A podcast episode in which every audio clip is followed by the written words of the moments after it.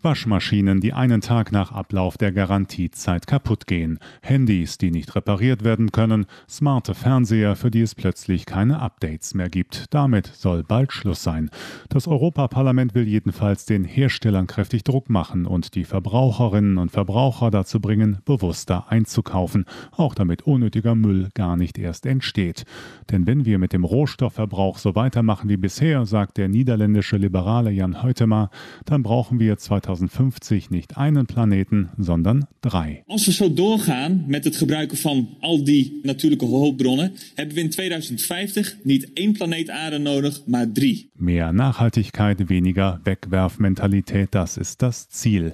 Das Europaparlament verlangt deshalb nicht nur schärfere Recyclingquoten, sondern auch ein Recht auf Reparatur mit längeren Garantiezeiten und einem Anspruch auf Software-Updates. Und Produkte sollen von vornherein nachhaltiger entworfen sein, damit etwa bei Handys die Kamera oder der Akku auswechselbar sind.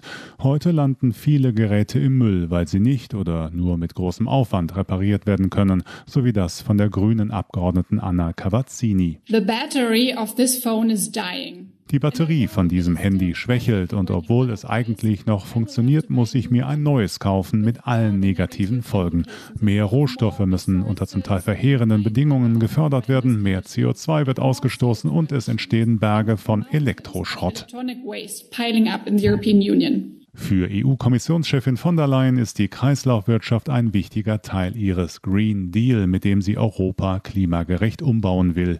Umweltkommissar Virginio Sinkevicius unterstützt daher den Vorstoß des Parlaments. Er glaubt, dass ein nachhaltiger Rohstoffkreislauf für neue Jobs und sozialen Ausgleich sorgen kann. It's a triple win for people, for the planet and for prosperity. Es ist ein dreifacher Gewinn für die Menschen, für den Planeten und für den Wohlstand, sagt der EU-Umweltkommissar und kündigt eine Reihe von Initiativen an, etwa Ausfuhrbeschränkungen für Abfälle und feste Vorgaben zur Verwendung von recycelten Materialien anstelle wertvoller Rohstoffe.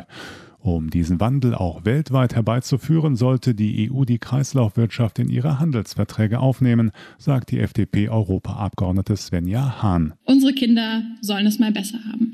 Diesen Wunsch hatten meine Eltern für mich und meinen Bruder. Diesen Wunsch hatten Generationen an Eltern für ihre Kinder. Und ich will, dass dieser Wunsch auch morgen noch genau so gilt. Das Parlament verlangt außerdem rechtliche Schritte gegen Hersteller, die Sollbruchstellen in ihre Produkte einbauen und damit absichtlich die Lebensdauer verkürzen. Ein digitaler Produktpass soll darüber informieren, wie lange ein Gerät hält und ob es repariert werden kann. Und Teil des Pakets sind einheitliche Ladekabel für Handys, Laptops und andere Geräte, für Kameras zum Beispiel, Kopfhörer, Streaming-Lautsprecher oder elektrische Zahnbürsten. Außerdem werden die Hersteller aufgefordert, nicht bei jedem Produkt automatisch ein neues Ladegerät mitzuliefern, denn das alles sorgt für gewaltige Mengen Elektroschrott. Bis es aber mit dem Standardkabel für alle endlich soweit ist, dürfte es noch ein bisschen dauern. Der entsprechende Vorschlag der EU-Kommission wird nämlich erst Ende des Jahres erwartet und den Herstellern wahrscheinlich eine Übergangszeit einräumen.